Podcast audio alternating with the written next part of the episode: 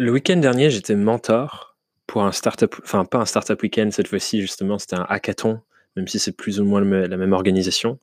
C'était un hackathon qui s'appelait Hack the Crisis et où l'objectif c'était pour des équipes euh, d'étudiants et d'entrepreneurs qui se réunissaient pour un week-end de trouver des solutions concrètes à la crise du coronavirus.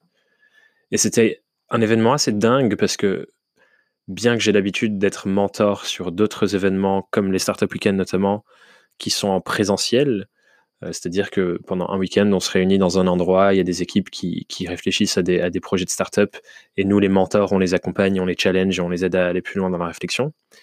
C'était la première fois que je participais, et d'ailleurs, je crois une des premières fois même que ça a été tenté de faire ce type d'événement en 100% digital. C'est-à-dire que tout le monde était en remote, on était dans plus de 30 pays différents, il y avait, il me semble, 1000 participants. Euh, donc c'était un énorme événement. Et il y avait la même ambiance, la même énergie, la même envie d'avancer que dans les événements physiques. Et c'était assez dingue.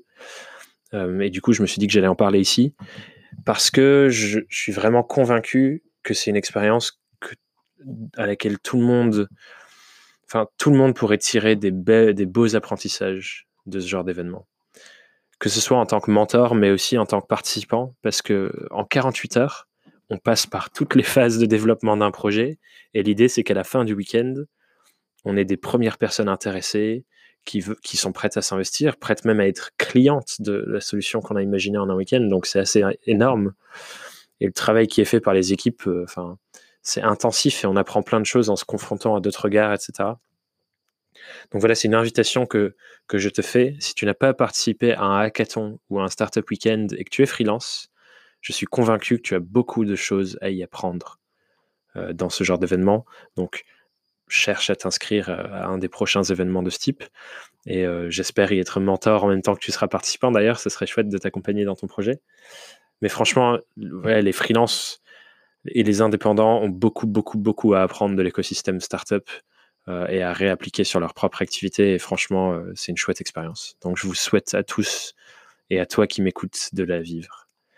Euh, sur ce, je te souhaite une très belle journée et je te dis à demain matin sur Pensée quotidienne. Bye bye.